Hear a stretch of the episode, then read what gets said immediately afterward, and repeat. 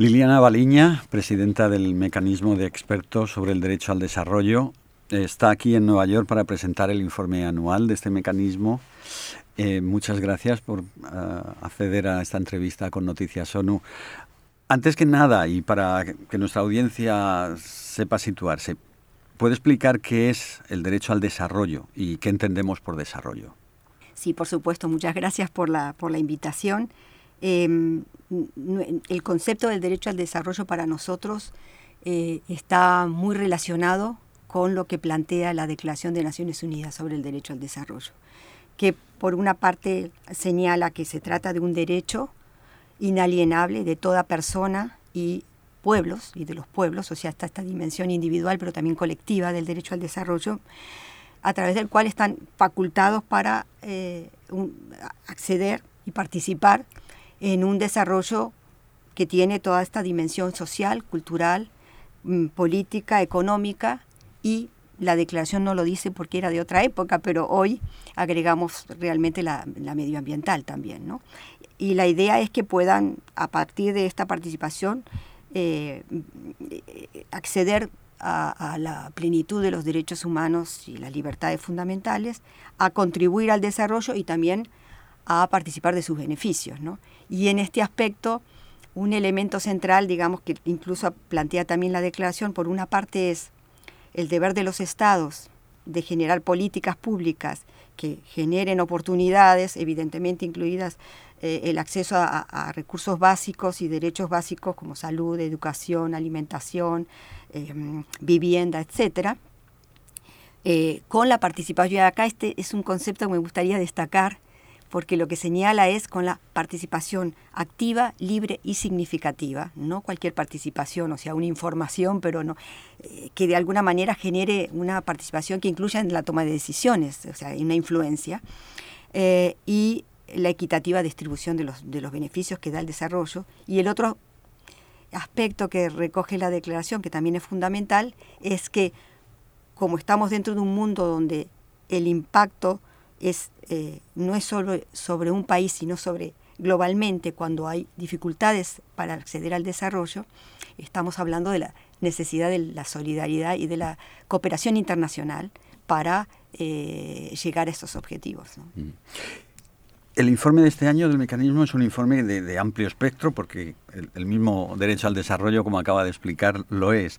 Pero dígame dos o tres aspectos más destacados de, este año del informe. En este informe lo que hicimos fue tratar de reflejar áreas eh, importantes para la realización del derecho al desarrollo como la desigualdad, eh, la protección social y el derecho al desarrollo, el derecho al desarrollo y el derecho internacional de las inversiones, y el deber de cooperar y los actores no estatales, es decir, aquellos actores como por ejemplo también este sector privado, etcétera, cómo contribuyen al derecho al desarrollo. Ha hablado usted de la desigualdad, que es un problema que yo creo que en este momento es un, grave problema en el mundo. ¿Cómo abordan ustedes? ¿Cómo el desarrollo puede contribuir a limar o a erradicar esa desigualdad? Bueno, la desigualdad es una de nuestras principales preocupaciones porque es la que eh, una, de las contribuciones que hicimos justamente era la medición del, eh, del progreso más allá del Producto Bruto Interno. ¿Por qué? Porque justamente necesitamos hacer ese zoom para ver la realidad más allá de unos parámetros generales que, y de un performance, digamos, de un país. Y necesitamos mirar la situación de las personas, de las comunidades y el acceso concreto a sus derechos básicos y a poder eh, participar y, beneficiarse de los, del desarrollo. Entonces, la, desigualdad está en el centro de los obstáculos para el desarrollo y una de las eh, em, respuestas claves es la participación, la necesidad de focalizarnos en, que debe haber una participación diversa, incluir mujeres, incluir eh, niñez, adolescencia, jóvenes, pero también eh, población rural como población eh, urbana, es decir, asegurarnos de que las respuestas toman en cuenta las especificidades, las, eh, los riesgos que generan algunas acciones y políticas sobre algunas comunidades, el entorno en el que se dan y por eso la necesidad de una actualización y una adaptación local en relación a las eh, prioridades y las políticas y, programas y estrategias para el acceso al derecho al desarrollo. Esa participación, entiendo que es una participación de la sociedad civil, ¿A quién se le pide esa participación? ¿Se le pide al, Poder Legislativo, a, las empresas? Creo que ahí el tema de la educación es fundamental, porque es una educación a nivel de ciudadano y de persona para poder eh, ser responsable y, buscar la participación, pero al mismo tiempo es una educación de actores políticos, actores económicos, actores sociales que deben eh, eh, contribuir a generar las condiciones para la participación de todas las personas en su diversidad y, eh, también para que esa participación sea realmente significativa, es decir, que tenga un impacto.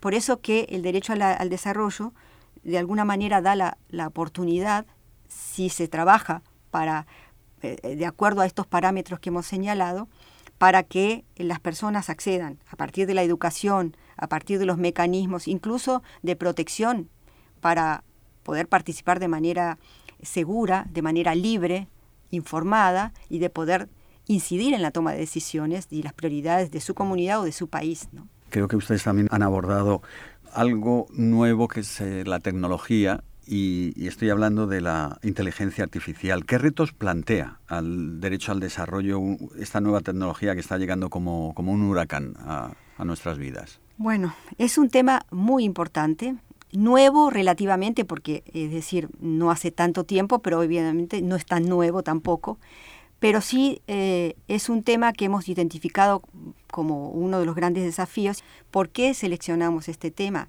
Porque efectivamente, si volvemos a la esencia del derecho al desarrollo, de la necesidad de la participación activa y significativa de las personas y los pueblos, la inteligencia artificial, por una parte, puede aportar beneficios, evidentemente, acelerar procesos, ya sea de procesos científicos, tecnológicos, eh, hasta en la salud, para dar respuestas más rápidas eh, a distintos diagnósticos, etcétera, pero al mismo tiempo genera una serie de riesgos, porque si no hay suficiente regulación y claridad, puede tener un impacto y, por ejemplo, inhibir los filtros que ya existen, por ejemplo, para evitar la discriminación para la, exclusión de grupos, es decir, puede tener un impacto incluso eh, sobre ciertos tipos de violencia. Entonces se necesita eh, construir una serie de, reglas y de, parámetros claros que permitan prevenir y también mitigar esos riesgos.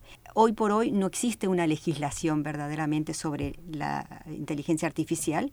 Existen regulaciones que pertenecen a las, por ejemplo, a las empresas que trabajan el tema, y que se focalizan bastante en temas este, de limitaciones, límites em, éticos, pero no hay una claridad en la definición eh, de que hablamos cuando hablamos de, ética y cuáles son verdaderamente esos límites y cuáles son las medidas y cómo se supervisa también para que verdaderamente eh, se eviten esos, esos eh, impactos negativos o al mismo tiempo si se dan pueda haber una respuesta rápida para mitigarlos.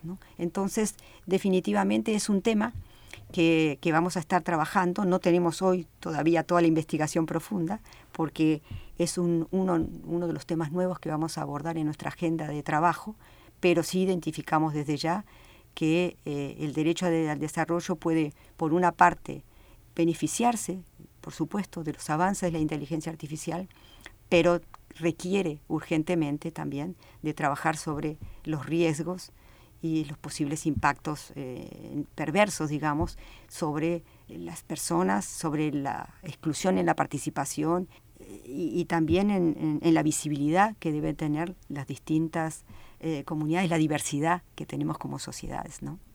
Liliana Baliña, presidenta del Mecanismo de Expertos sobre el Derecho al Desarrollo, muchísimas gracias. Muchas gracias.